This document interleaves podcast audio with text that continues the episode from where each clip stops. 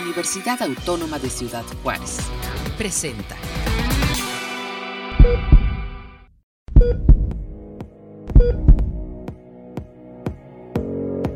El equilibrio de nuestra salud se logra atendiendo aspectos físicos, nutricionales, emocionales, biológicos y más.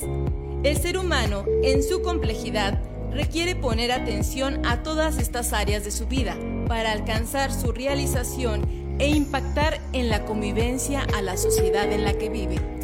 Comenzamos el espacio donde planteamos todos estos temas, asegurando que todo lo que aquí escuchas lo hacemos a tu salud.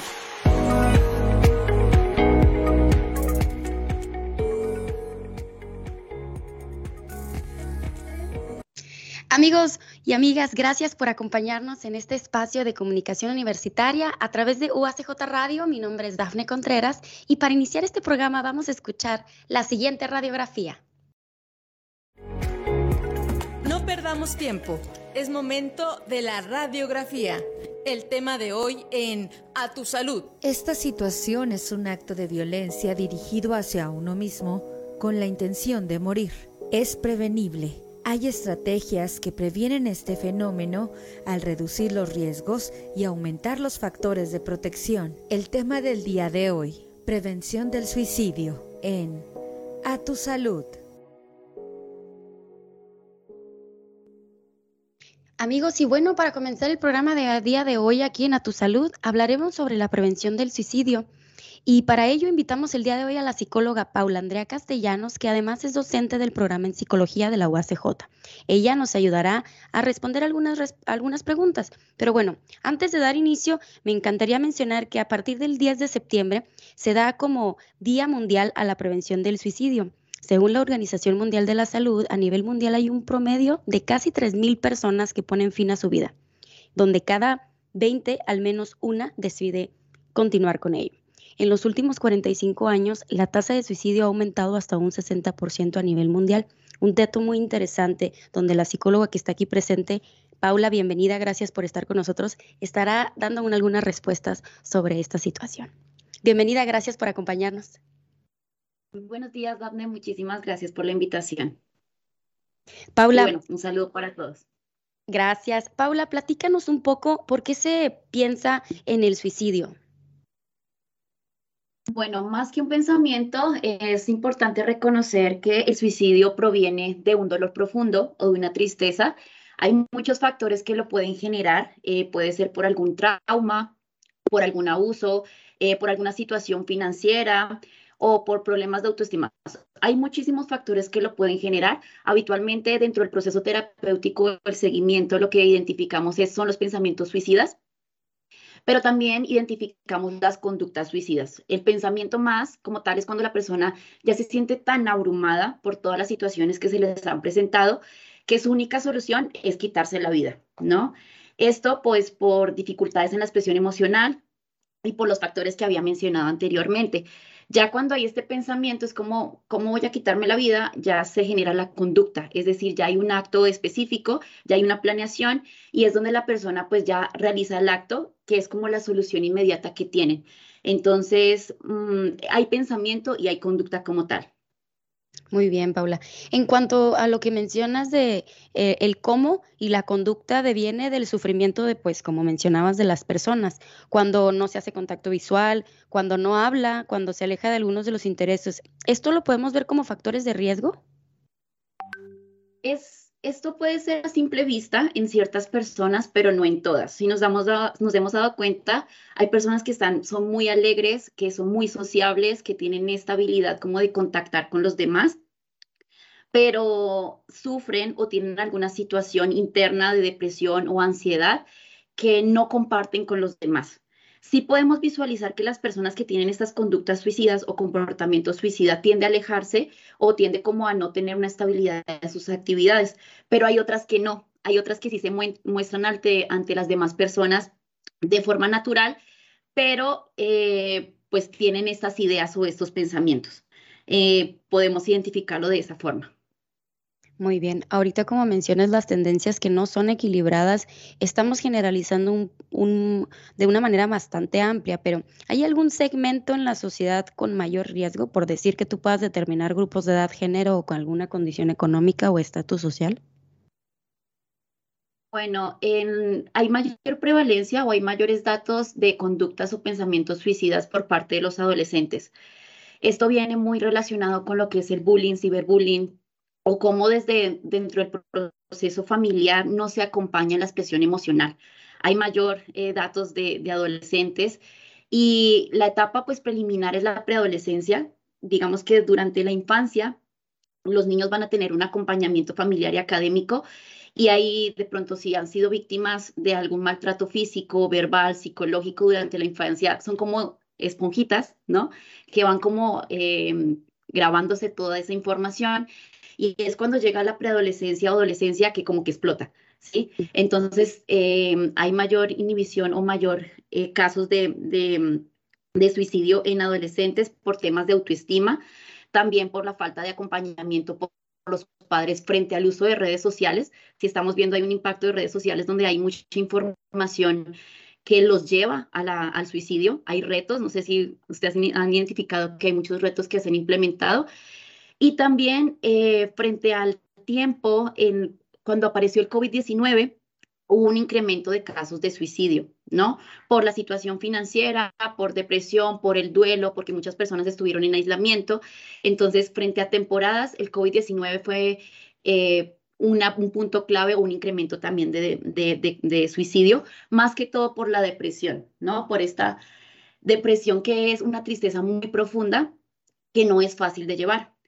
También uno de los segmentos a nivel de género, las mujeres tendemos a tener más pensamientos suicidas, ¿sí? Como a generar planeación, pero eh, los hombres tienden a tener una conducta más puntual, es decir, si ellos ya lo programan, hacen uso de, de actos que van a ser más específicos para el suicidio, ¿no? Entonces, como eh, usar un arma para tirarse un tiro o ya usar como algún cuchillo. Las mujeres no, las mujeres usamos implementos un poco más leves que posiblemente no lleguen directamente al suicidio, pero sí va a generar una afectación física, ¿no? Como el consumo de pastillas o envenenamiento, ¿sí? Que es un poco más leve, pero los hombres llegan a un acto más específico.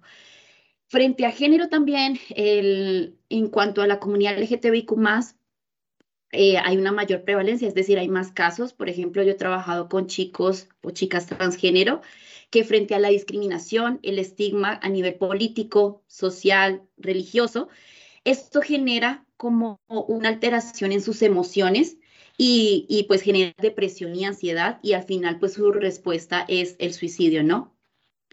Esto digamos que frente a la comunidad LGTBI también hay mayor prevalencia el consumo de sustancias psicoactivas se ve más, presentes también en los adolescentes, entonces al consumir eh, cualquier tipo de droga como el alcohol, bueno, cualquier tipo de droga y también el alcohol, esto va a prevalecer, o sea, va a permitir que el suicidio se, genere de, de forma más amplia.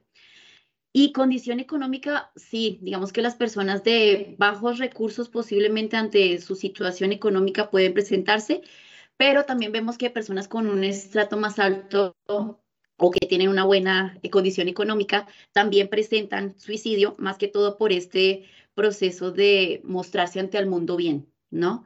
Y que todo lo tienen de forma adecuada. Entonces, esos serían como los datos que yo puedo indicar hasta el momento. Muy bien, Paula. Es importante destacar cómo mencionas tú el acompañamiento, cómo algunas alteraciones, cómo las tendencias son más a jóvenes. En este caso hablamos también a nuestra audiencia que en su mayoría son jóvenes aquí en la universidad. Ahora, ¿tú qué es lo que requieres? Eh, ¿Tú qué es lo que piensas y has dado, te has dado cuenta durante tus, eh, tu etapa en esta experiencia de poder prevenir o qué tipo de prevención se pudiera generar para esto? Bueno, principalmente promover el tema de la salud mental en lo que son las escuelas es fundamental. Sabemos que todas las materias que van encaminadas a enseñar a nuestros niños, niñas y adolescentes están más relacionadas con estas habilidades cognitivas, físicas, musicales, pero no tenemos una materia de pronto, no tenemos estas actividades dentro de la que nos permita fortalecer la salud mental. Es importante la expresión emocional, eh, no empezar a reconocer las diversas emociones y sentimientos que tenemos para que de esa forma podemos, podamos identificar cómo expresarlas y cómo sobrellevar las situaciones. También es importante para, para la prevención tener un acompañamiento a nivel de salud. Nuestras clínicas, nuestros hospitales, les falta mucho esta, este proceso de, de acompañamiento y tenemos muchos psicólogos, psicólogas, psiquiatras que están en diversas áreas de la ciudad, pero que no tienen un trabajo de pronto dentro de las clínicas o hospitales. O sea, son como dos psicólogos o un psicólogo que va a atender a una persona cada 15 minutos, por ejemplo. Entonces, hay una deficiencia para poder prevenir el suicidio. Antes de que aparezca, es importante dar un adecuado proceso de salud mental y ya, en la ya si llega a surgir, surgir algún tipo de caso, que tengamos un proceso de rehabilitación adecuado. ¿Sí? que tengamos profesionales que, que, presten un servicio de calidad en un tiempo adecuado, no solamente medicar, no solamente porque me ha pasado, ¿no? que se medica y con esas pastillitas ya está todo solucionado, sino que se le haga un adecuado seguimiento. Y como, como te digo, desde la infancia, o sea, la infancia es de la primera infancia, pautas de crianza, lo que son manejo de la tolerancia a la frustración, lo que es el seguimiento al afecto, los vínculos afectivos, la expresión emocional, eh, todo esto desde la infancia, la adolescencia, va a permitir eh, que en la adultez no se genere este tipo de pensamiento y conducta. Y también el acompañamiento pues, a las comunidades vulnerables, como la comunidad LGBTIQ o migrantes. Entonces, hacer un acompañamiento desde esa forma. Según tu, de tu percepción con, conforme a lo que mencionas, del manejo de la frustración, que es un tema bastante interesante porque es una expresión corporal y también emocional, ¿tú ves alguna necesidad en una nueva manera de educar, ya sea en familia, para pues, expresar este tipo de emociones? Eh, sí, digamos que lo principal es la comunicación a nivel familiar permitir que nuestros niños, niñas, adolescentes y hasta entre adultos podamos fortalecer la comunicación de cómo nos estamos sintiendo. Reconociendo cómo me siento yo y expresándoselo al otro, va, va vamos a permitir que haya una habilidad ¿sí? social también. Frente al manejo de la frustración, ya que lo estás comentando, si no lo abordamos desde la infancia de forma adecuada, que es permitiendo que el niño exprese su emoción de llanto, exprese su emoción de ira y ayudándola a que la regule y ayudándola a que comprenda de que es normal, porque eso también pasa, eh, llegamos a, calificar las emociones de ira, tristeza y miedo como malas, ¿no? Pero por algo están ahí, nos ayudan en nuestra sobrevivencia. Entonces, en la frustración como adultos, cuando hay una, situación que, no, que, no, que nos llega de forma inesperada, como el COVID, o frente a alguna situación difícil a nivel familiar de enfermedad o, o económica, es, es poder reconocer cómo me siento, ¿sí? Y poder buscar herramientas de afrontamiento, ¿sí? Como de permitirme sentir, llorar, pero aún así fortalecerme a través de esa situación y también buscar redes de apoyo, porque eso nos falta mucho. Buscar redes de apoyo. ¿Con quién me puedo comunicar? Con mi psicóloga, con mi familia, eh, con algún maestro. Ya que lo estás mencionando acá en SURE, el Centro de Atención Psicológica de la UACJ, los mayores casos que tenemos es sobre conductas suicidas o pensamientos suicidas. Entonces también se, es importante que en cuanto a temas de salud, los maestros también sean incorporados. Y entonces la frustración, pues ahí dentro del rol académico, el cómo manejo mis emociones, pues son importantes. Claro, y la importancia de este tema, como mencionas. Vamos a continuar con las siguientes preguntas luego de nuestra siguiente cápsula, Paula. Si nos das un momento, regresamos. Ok, gracias. Diagnóstico. Evaluando la situación.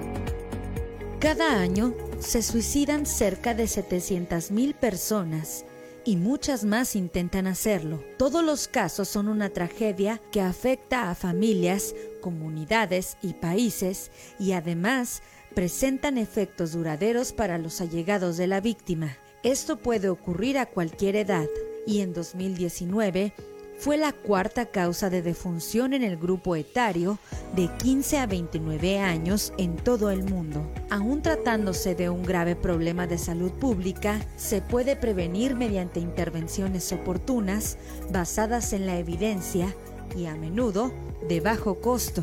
Para que las iniciativas preventivas de los países sean eficaces, deben aplicar una estrategia multisectorial e integral. Recuerda, todo lo que aquí escuches lo hacemos a tu salud. Regresamos en un momento.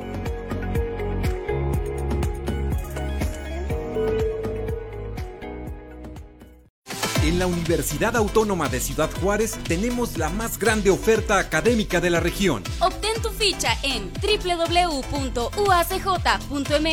Tienes hasta el 7 de octubre. Entrega de fichas para el semestre enero-junio 2023. Inicia un nuevo reto.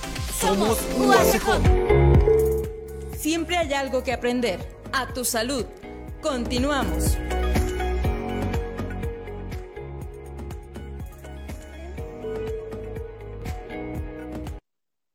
Bueno amigos, estamos de regreso en el programa de hoy en Aquí en A Tu Salud. Quien está con nosotros, la psicóloga Paula Andrea Castellanos, que además es docente del programa en psicología por la UACJ, y estamos hablando sobre la prevención del suicidio.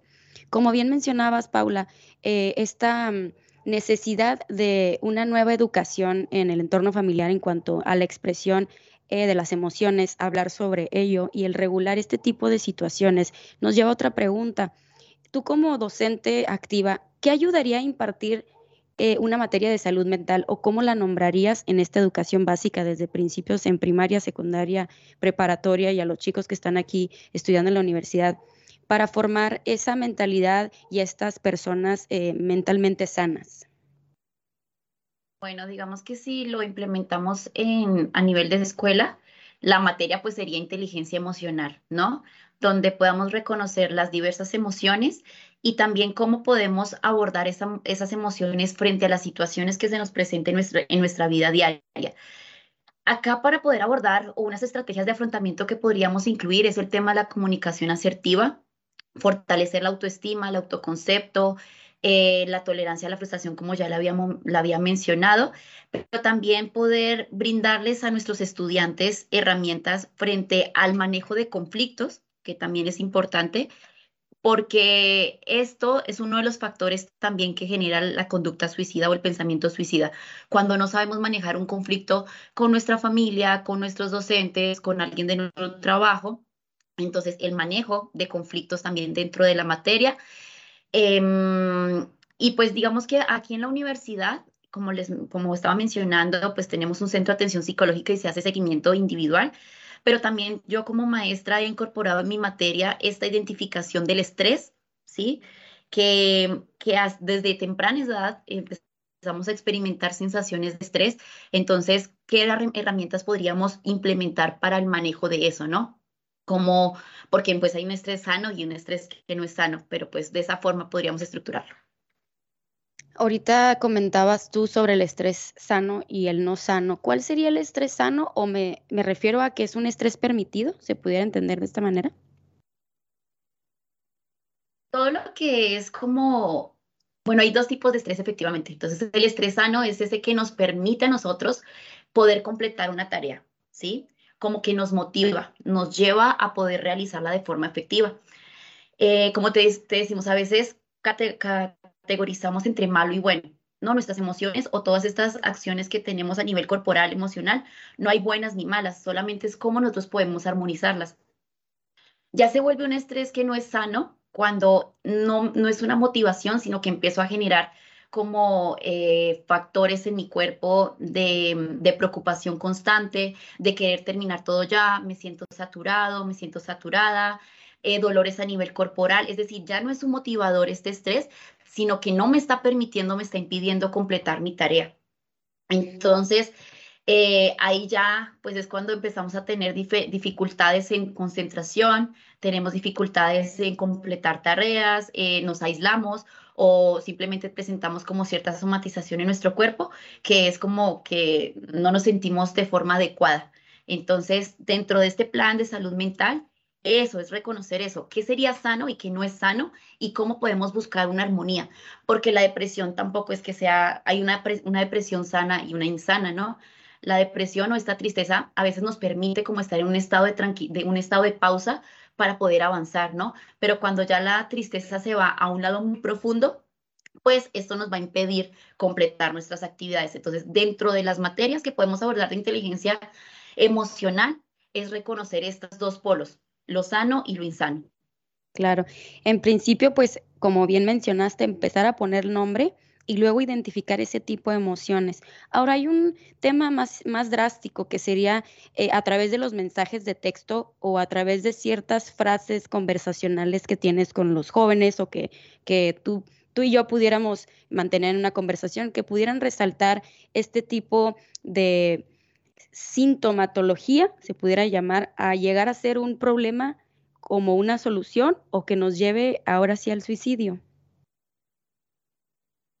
¿Cómo ayudaría, perdón, cómo ayudaría en ti en específico como psicóloga ese vínculo familiar que existe y hay una desvalorización y en la escuela podrás darte cuenta como docente y también en la plataforma Sure donde tú activamente colaboras?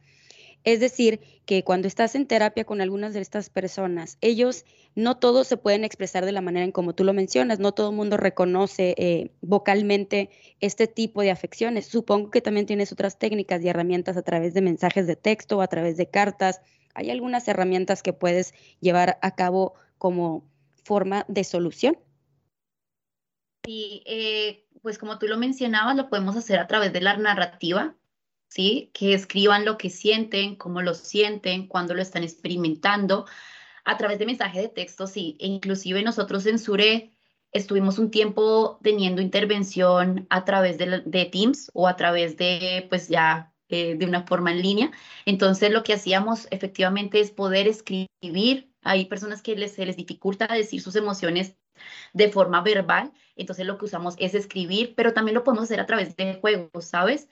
A través de juegos de reconocimiento de sí mismos, también lo podemos hacer a través de lectura de libros, ¿no? Muchas veces yo asigno ciertas lecturas y mis pacientes lo que hacen es hacer un resumen de eso, pero aplicándolo a su situación actual, ¿no? Entonces tenemos lecturas, tenemos narrativa que es escribir una carta o escribir de pronto, no sé, eh, hacer una sopa de letras que permitan identificar cómo se sienten.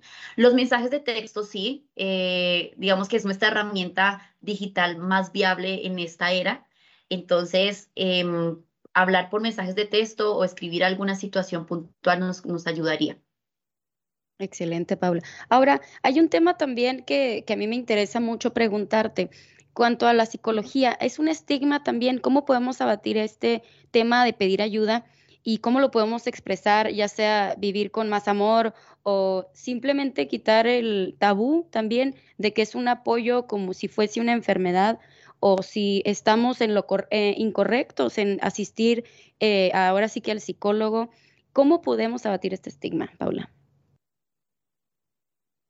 Bueno, el ir al psicólogo para mí es un acto de amor propio, es un acto de amor hacia sí mismo, sí misma, sí misma.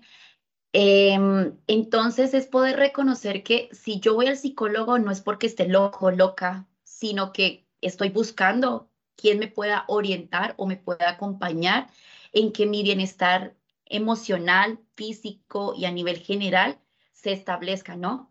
Entonces creo que el estigma lo podemos empezar a eliminar, por así decirlo, desde el autorreconocimiento, ¿sí? De decir, es que tengo un problema, una situación, posiblemente el ir al gimnasio me puede ayudar, ¿sí? El salir con mis amigos a bailar me puede ayudar, o el ir a tomar, posiblemente, para muchas personas, el, el ir a consumir alcohol le puede ayudar, pero no son herramientas que son 100% efectivas, ¿no? A veces requerimos de un profesional que ya estudió, que ya tuvo un conocimiento para que nos oriente. Y también el estigma, empezarlo a trabajar desde las escuelas. Para mí la academia es fundamental. Tenemos un solo orientador o un solo psicólogo por escuela, ¿no? A nivel de secundaria y primaria. Entonces, imagínense llevar casos, o sea, no hay un seguimiento adecuado. Entonces, desde las escuelas, desde la primaria, si hacemos un adecuado seguimiento y formamos a nuestros niños y niñas en decirles, ir al psicólogo está bien, porque te va a permitir tener una plenitud en tu vida desde ahí. Desde ahí es como la base principal. Y como te digo, es un acto de amor propio. Exactamente. Sabemos que existe ahora una plataforma que mencionas las redes sociales y también estos medios interactivos, donde hay ya sistemas bots o robotizados, donde los jóvenes pueden descargar un tipo de aplicaciones y tienen algún tipo de, de test y acompañamiento para aquellos que no se sienten eh, tan em, seguros de ir directamente al psicólogo porque como mencionabas al principio no tienen el acompañamiento correcto en la escuela o sus padres no se sienten comprendidos por ellos. ¿Pudieras mencionar algún tipo de estrategias también además de asistir directamente en consulta, si existe alguna o si conoces algún tipo de aplicación al respecto o plataforma digital? Bueno, eh, habitualmente lo que yo siempre recomiendo es, por ejemplo, en redes sociales, ¿sí? Hay muchos grupos eh, de redes sociales donde primero pues pueden solicitar atención o pueden preguntar qué psicólogo recomendarían. Creo que, como te digo, hablando del estigma, lo que queremos es fortalecer también que acudan, ¿no? Hay aplicaciones, sí, que se pueden descargar. Por ejemplo, hay aplicaciones frente a la meditación. La meditación es importante en este proceso de regulación emocional. Entonces, eh, podemos descargar ciertas aplicaciones que trabajan la meditación y dentro de ellas también vienen información o tips frente a la regulación emocional, ¿sí? Entonces, todas estas aplicaciones de meditación tienen esa información. Y como te digo, eh, como redes de apoyo en Facebook podemos buscar grupos de apoyo psicológico y ahí podemos tener la información. En Sure, pues ahí ya tenemos nuestros, nuestros cubículos para poder atender eh, pero pues estas serían como las herramientas. Normalmente en la línea 911, si alguna persona tiene algún pensamiento o conducta suicida, pueden comunicarse esta línea de emergencia también, inclusive buscar un directorio. Hay muchos directorios eh, a nivel de Ciudad Juárez que atienden estas problemáticas de salud mental. Pero como te digo, frente a aplicaciones, simplemente descargarlas, podemos buscar aplicaciones que digan salud mental y ahí vamos a tener diferentes herramientas. Es como un proceso más de, de buscar por sí mismo. Claro, de amor propio, como mencionaste hace algún momento. ¿Hay alguna recomendación de manera general que pudieras, además de las que ya has dicho, anexar una más para nuestra audiencia? Bueno, eh, para poder trabajar lo que es el pensamiento suicida y la conducta suicida o no sentirla, lo principal es el autocuidado. Entonces, cuidarnos frente a la alimentación, cuidarnos frente a la expresión de nuestras emociones, el tener la compañía de nuestra familia, es decir, socializar con nuestra familia, socializar con nuestros amigos, el realizar ejercicio es fundamental para cuidar nuestra salud mental, el también em, hacer meditación, como te mencionaba, el tema de la respiración son recomendaciones principales. Y pues por último acudir a psicología, ¿no? Esa es como la más, la más importante y, buscar redes de apoyo también. Excelente. Pues ha sido un placer eh, esta entrevista y más que nada en esta nueva em, era después del COVID-19, como mencionaste, que muchos fuimos afectados ya sea por alguna condición como déficit de atención, hiperactividad o sintomatologías que nos llevaron a incubarlas y ni siquiera este, ahora sí poderlas mencionar, ¿no? Y que dentro de un año o dos se vienen marcando muchísimo más y más que nada en los jóvenes, como nos dijiste que hay un alto índice. Pero bueno, eh, sin más, ha sido una, una, información muy interesante. Gracias por habernos acompañado, Paula. Es un placer poder estar aquí contigo y pues te esperamos en nuestra siguiente entrevista. Hay un lugar de contacto donde podamos, podamos enviarte algún mensaje o por las redes sociales donde también los jóvenes se puedan asistir, dado que no todos conocen el sistema SURE porque es una, una universidad bastante grande, pero que a lo mejor se sienten más familiarizados enviándote un correo. Ok, sí, claro que sí. Eh, digamos que pueden ingresar como a internet y colocar Sure para la atención a los, los adolescentes. También pues pueden localizar mi página de psico, eh, bueno, psicoterapeuta Paula Castellanos en Facebook e Instagram. Y también pues mi número es 656-594-9135. Y cualquier cosa, pues acá en, en, el, en, en Facebook, en el envío que queda, voy a dejar mi correo para las personas que quieran contactarse conmigo. Con muchísimos gusto los puedo asesorar, brindo atención psicológica actualmente en la Clínica Nación Vida y ahí pues tenemos diferentes eh, profesionales de salud mental y de otras áreas que también los pueden acompañar. Entonces voy a dejar ahí mis datos en los comentarios para las personas que quieran localizarme. Gracias, Paula. Bueno, amigos, gracias por habernos acompañado a través de esta emisora. Recuerde que usted también puede enviarnos un mensaje por correo electrónico a radio.uacj.mx y sobre todo buscarnos en UACJ Radio a través de Facebook y nuestras plataformas. El día de hoy en este programa Tu Salud estuvo la, psicóloga Paula Andrea Castellanos, que además es docente de la UACJ. Los esperamos nosotros en la siguiente emisión. Muchas gracias por habernos acompañado. Mi nombre es Dafne Contreras. Hasta la próxima. Todos los esfuerzos realizados para poner atención a nuestra salud son una oportunidad para mejorar nuestro paso por este mundo. Te esperamos en nuestra próxima emisión, donde te aseguramos que todo lo que aquí escuches lo hacemos a tu salud. A tu salud fue una producción de la Dirección General de Comunicación Universitaria de la Universidad Autónoma de Ciudad Juárez.